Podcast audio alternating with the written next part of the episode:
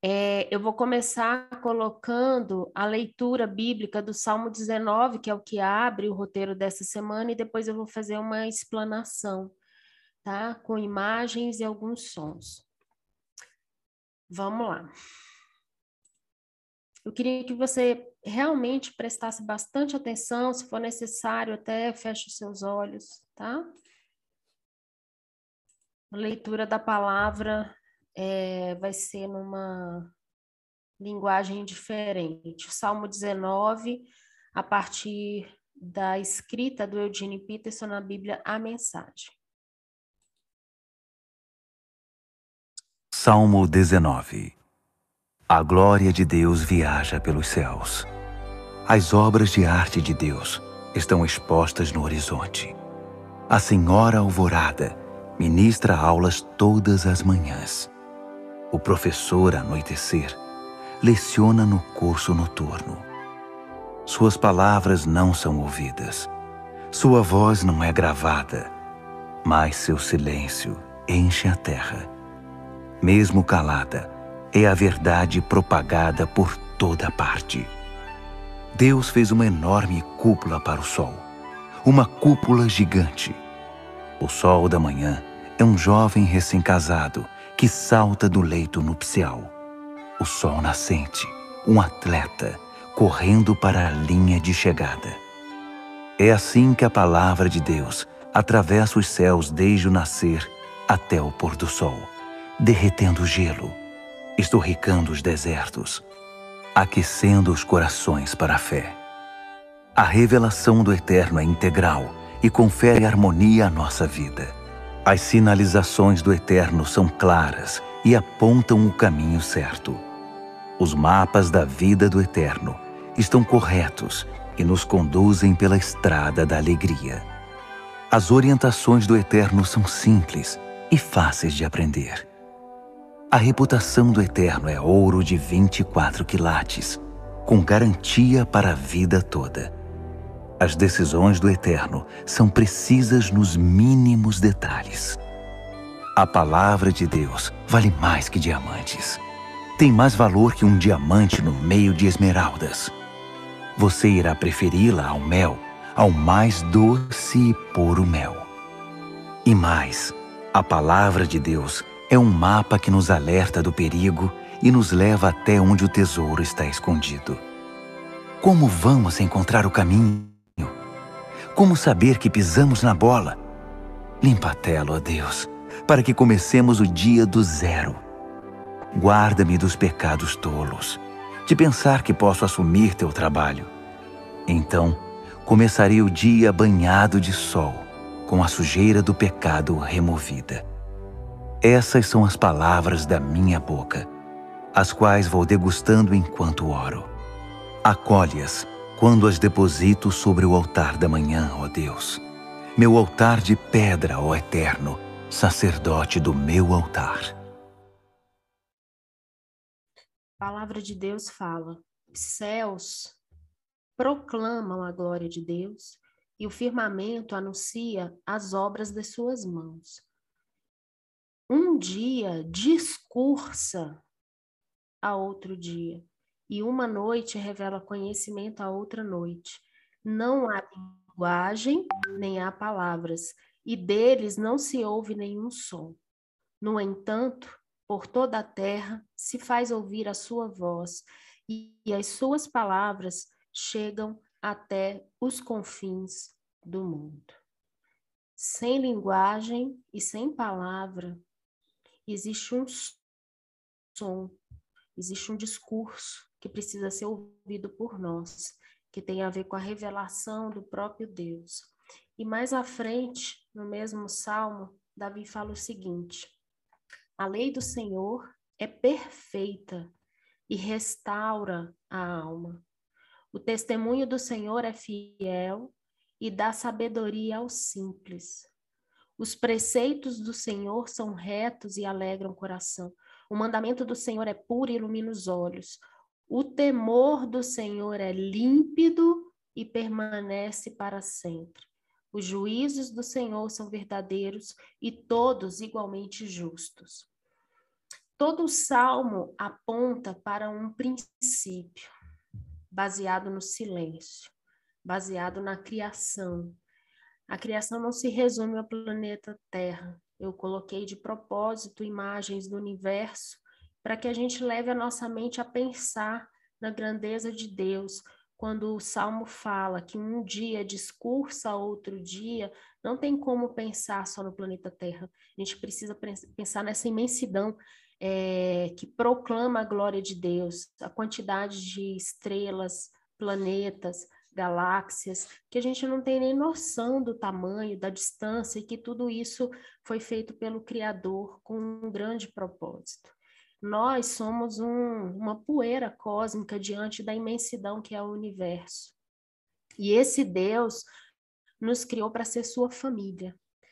Existe um princípio eterno, um princípio de vida nesse salmo, é, que nos chama a entender o que, que é o silêncio. Silêncio faz parte do reino faz parte de uma forma de ser e de agir ensinada pelo próprio Deus. Os dois versículos que eu escolhi é, representar em quatro ícones estão no ramificando dessa semana. Primeiro, 1 Coríntios 14, um texto que fala sobre dons espirituais, sobre falar em línguas estranhas ou língua dos anjos e sobre sobre profecia e sobre o discernir a profecia. Versículo 10, Paulo afirma que existem muitas vozes no mundo e nenhuma delas é, passa despercebida ou nós precisamos identificar porque todas as vozes têm sentido, têm um significado. Com essa afirmação vem a pergunta: que essas vozes querem dizer? De quem são essas vozes? É outro princípio. Nós precisamos discernir as diversas vozes que existem no mundo. Os ícones de baixo remetem a um texto que está em João, Palavras do Mestre. E aí eu coloquei o ícone da coroa para nos lembrar que é o mestre nos falando. Ele afirma o seguinte: as minhas ovelhas ouvem a minha voz. Ele não está pedindo para a gente ouvir, ele não recomenda que a gente ouça, ele não fala para a gente prestar atenção no que ele está dizendo. Ele afirma que quem é ovelha dele ouve a sua voz. É uma assertiva, é uma afirmação de Jesus para nós. Juntando, então, esses dois textos, a gente precisa entender um grande princípio da vida cristã. A ovelha de Jesus, corpo de Cristo, nós, os seus discípulos, os caminhantes, temos que ouvir e discernir entre as diferentes vozes do mundo qual é a voz do Mestre. E aqui eu faço um paralelo com todas as disciplinas espirituais que nós já conversamos do início dessa, desse ciclo até hoje. É, para que eu ouça a voz, eu preciso conhecer. Para conhecer, eu preciso saber que a voz do Senhor está revelada na palavra. Eu preciso conhecer, ler, meditar, orar, ter relacionamento, eu preciso transformar a minha mente a partir da palavra, transformar a minha mente de acordo com os princípios do reino, eu preciso pedir ao Espírito Santo que me dê discernimento espiritual para agir né, no meu coração, agir na minha mente, agir ao meu redor, e a gente comece a usar as lentes do Evangelho para ver o mundo aí sim a gente é capaz de discernir essas vozes que falam no mundo. Eu acho que o princípio principal do texto dessa semana e que eu queria conversar com vocês está aqui. Observe a imagem. Há movimento, mas não há som. O silêncio proposto na palavra, que nos remete ao ouvir, significa um princípio relacionado à percepção aguçada da realidade. Nós precisamos desenvolver essa habilidade espiritual de ter uma percepção aguçada. Para isso, a gente precisa conhecer como funciona é, o nosso corpo, a nossa mente, porque foi Deus que nos fez. Outras pessoas no mundo conhecem a forma né, mais fácil de comunicar algumas coisas que não são tão bíblicas assim. E muitas vezes nós cristãos passamos despercebidos e somos bombardeados com vozes surdas, como nesse desenho. Existem vozes que a gente não ouve audivelmente, mas que têm entrado no nosso coração e feito um grande estrago na nossa vida. E aí eu quero explicar para vocês esse outro desenho. De propósito, eu não coloquei palavras no preze. Eu estou colocando mais imagens do que palavras. Exatamente para explicar como que funciona a nossa mente humana. É, de uma forma bem didática, eu vou explicar aqui rapidamente. É como se nós tivéssemos dois sistemas, comparando né, o nosso cérebro com um computador é como se tivéssemos dois sistemas. O sistema número um é essa bolinha que tem aí os, as esferas, é, meio que imitando uma molécula, e embaixo uma lâmpada que remete ao sistema 2.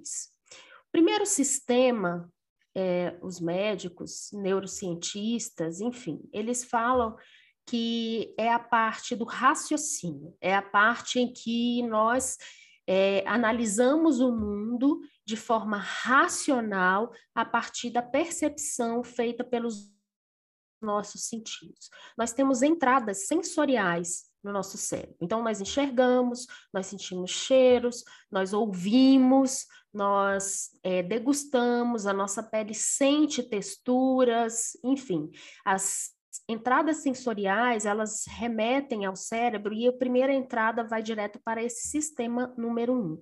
No sistema número um, acontece a nossa percepção racional. Então, por exemplo, quando eu leio é, algum texto escrito, a escrita, ela aciona diretamente o sistema 1.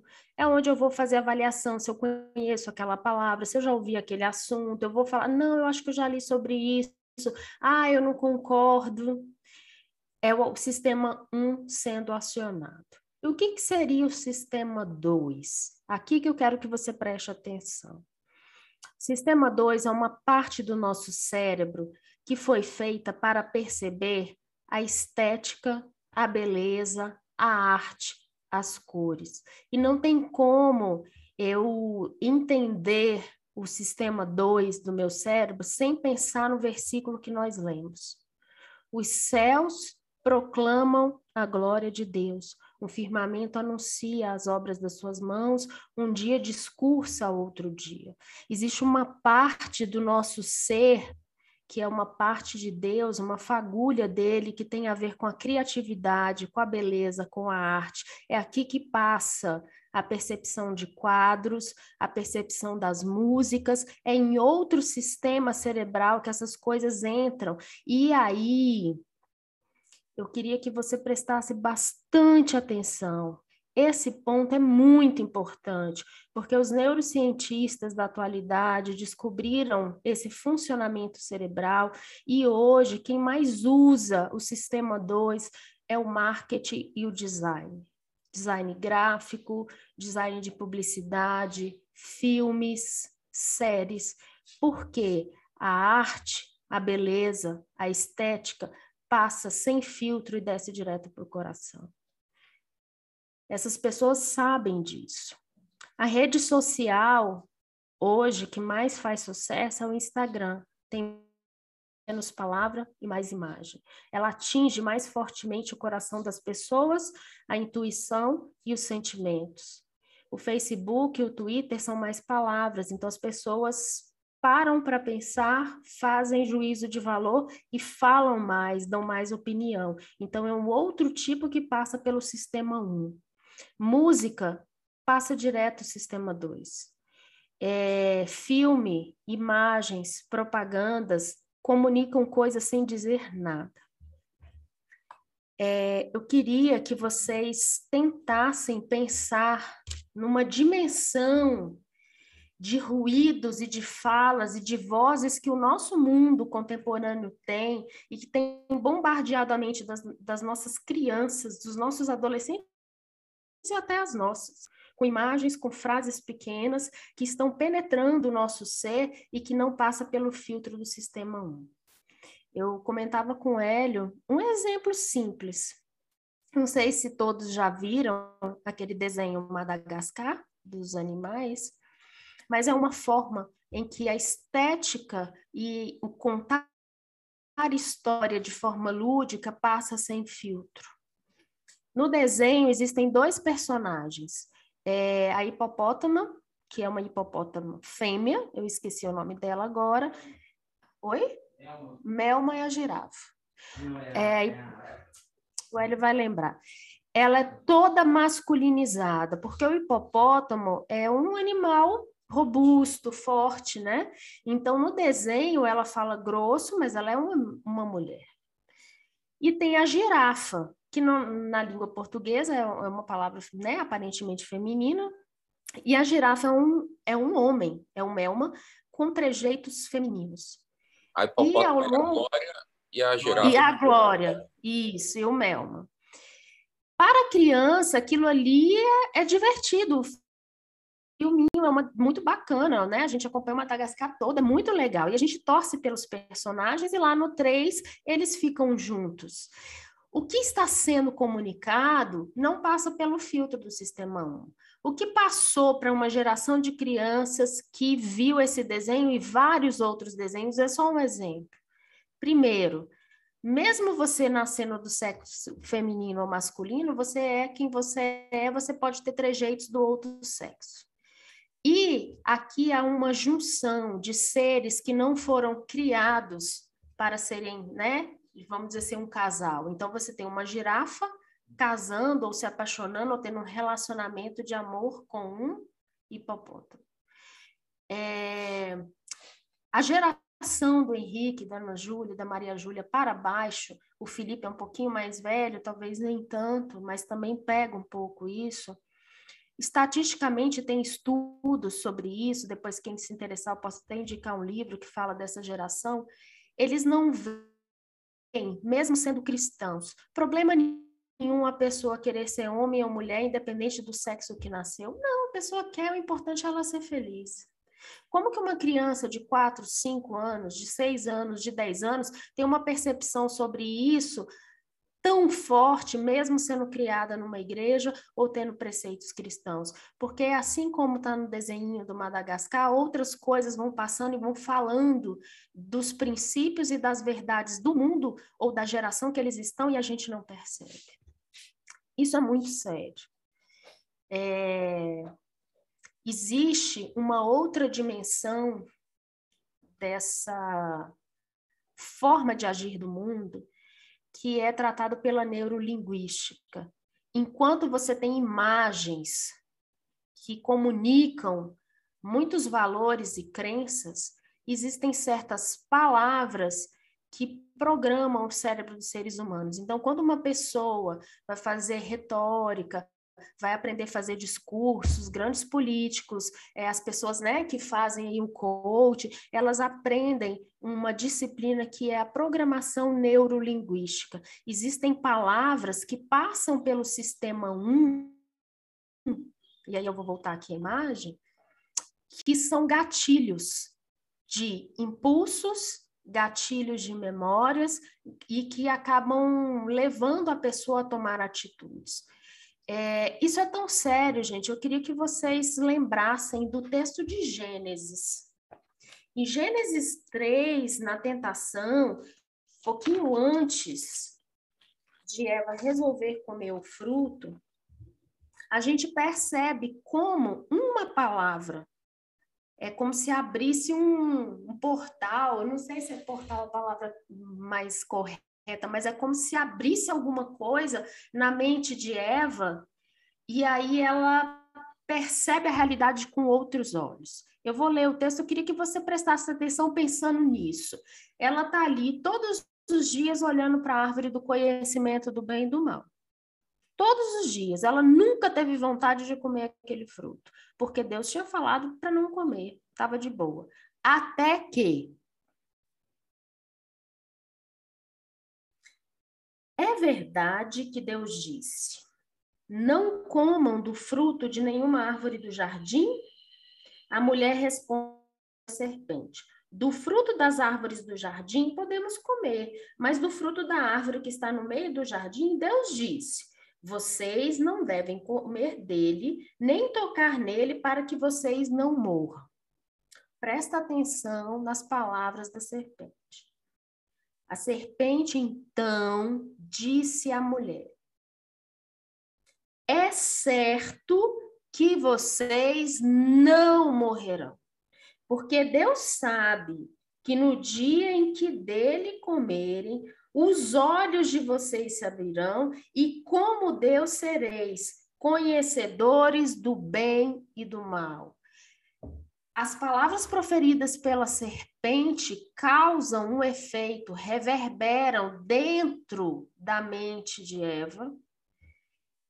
E na sequência, o que acontece? Vendo, ela olha para a árvore com outros olhos. Ou seja, a percepção dela é alterada. Vendo a mulher que a árvore era boa para comer aqui surge a necessidade, uma vontade baseada né, na fome, ou seja, um instinto da carne. Agradável aos olhos, olha a estética, o sistema 2, a beleza, chamando a atenção e fazendo com que a pessoa tenha um impulso de agir pelo que ela vê. E desejável para dar entendimento tomou o seu fruto e comeu. É, despertou em Eva uma vontade de ser o que ela achava que não era até as palavras proferidas da serpente. Ela poderia ter passado pelo filtro as palavras, né? E aí é uma outra discussão se ela filtrou, não filtrou, enfim. Ela tem uma atitude diferente, nós já falamos disso aqui. Na cultura do reino, você reparte o pão para depois comer. Ela come primeiro e dá ao seu marido. É uma inversão clara de valor. Então, queridos, eu queria chamar a atenção de vocês para esses dois textos, o Salmo 19, que traz esse princípio. Nós precisamos aprender o silêncio para ouvir. Existem muitas vozes do mundo e nenhuma delas é sem significado. Nós precisamos buscar o discernimento espiritual, sim, para entender o que essas vozes dizem e discernir a voz do nosso mestre. Silêncio deve fazer parte do nosso cotidiano. Silêncio é a forma como a gente cala o nosso ego, o nosso eu, para que Deus fale com a gente. É através do silêncio que eu vou trabalhar as outras disciplinas espirituais, sim. É, conhecer ao Senhor, de andar com Ele, não de só ouvir falar. É, através de uma oração em que seja um diálogo entre eu e Deus, é através da meditação da palavra, é deixar que a palavra passe no sistema 1 e no sistema 2. Eu preciso criar uma mente bíblica. Lembra do nosso roteiro da mente bíblica? E a mente bíblica, que é o filtro 1, ele vai ser robusto. E quando vier uma imagem, como o Kaique falou, eu achei legal ele colocar, o entretenimento, ele vai passar pelo crivo da palavra. Eu posso assistir um filme, eu posso assistir uma propaganda, eu posso ouvir uma música, mas o Espírito Santo vai alertar o meu sistema 1. Opa! Aqui está mostrando isso. Olha a sutileza. Vamos conversar sobre isso. Qual é a lição que eu aprendo? E isso ser uma prática na nossa vida. A gente não receber as coisas e engolindo e deixando que aquilo ali molde o nosso caráter. O nosso caráter, o nosso ser precisa ser moldado pelo Espírito Santo e pela palavra e pelos princípios do reino. Por isso o silêncio é tão importante. Era isso que eu queria compartilhar com vocês hoje, que a gente possa é, aceitar esse desafio e entender que o silêncio é uma marca importante do discípulo de Jesus, que para para ouvir Deus falar através da criação e principalmente Deus fala através do outro. Eu preciso aprender a ouvir o meu irmão, o meu próximo, o meu cônjuge, a minha família e ter uma escuta saudável, porque muitas pessoas é, ouvem o outro, mas enquanto o outro está falando, ele já está ali rebatendo tudo que o outro está falando na mente. Eu preciso me desarmar, eu preciso baixar a guarda para ouvir o outro. E aí, na escuta, em silêncio, eu falo assim: Deus, me ajuda a entender a dor do outro. Saber também, isso nós conversamos no nosso grupo essa semana, que muitas palavras proferidas, do mesmo jeito que eu dei o exemplo aqui, né, dessa programação neurolinguística, a nossa forma de falar e aquilo que a gente fala reverbera no outro de uma forma, às vezes, ruim. Eu posso chegar aqui para o Anderson e falar assim: Anderson, você é o Thor barrigudo. Sei lá, me vê essa, essa, esse exemplo hoje. Ele vai levar numa boa, a gente tem um relacionamento, existe toda uma história por trás disso. Mas se eu chego uma pessoa que eu não conheço e chamo ele de Thor barrigudo, aquilo pode evocar nele dores, traumas de infância, enfim. Existem palavras ditas de forma em momentos que marcam o outro e afastam. Eu também preciso ter esse discernimento, esse cuidado de entender que nem tudo que a gente fala é que o outro ouve. E isso é uma prática. A Bíblia está cheia de versículos sobre a sabedoria de apresentar palavras na hora certa e da maneira certa. A palavra branda, como que é, Marcão? Me ajuda aí. É, dita no seu tempo é como maçãs de ouro em bandejas de prata. Salva de prata em bandeja de prata. A palavra a branda desvia o furor, mas a palavra dura suscita ira. Isso, misturei dois versículos, né? De... Exatamente. Então, que o Senhor nos ajude a ter o silêncio como marca, aprender a ouvir e saber que quando a gente for proferir uma palavra, essa palavra ela precisa chegar ao outro da forma correta e não distorcida ou provocar no outro alguma coisa ruim, e sim coisas boas. Amém?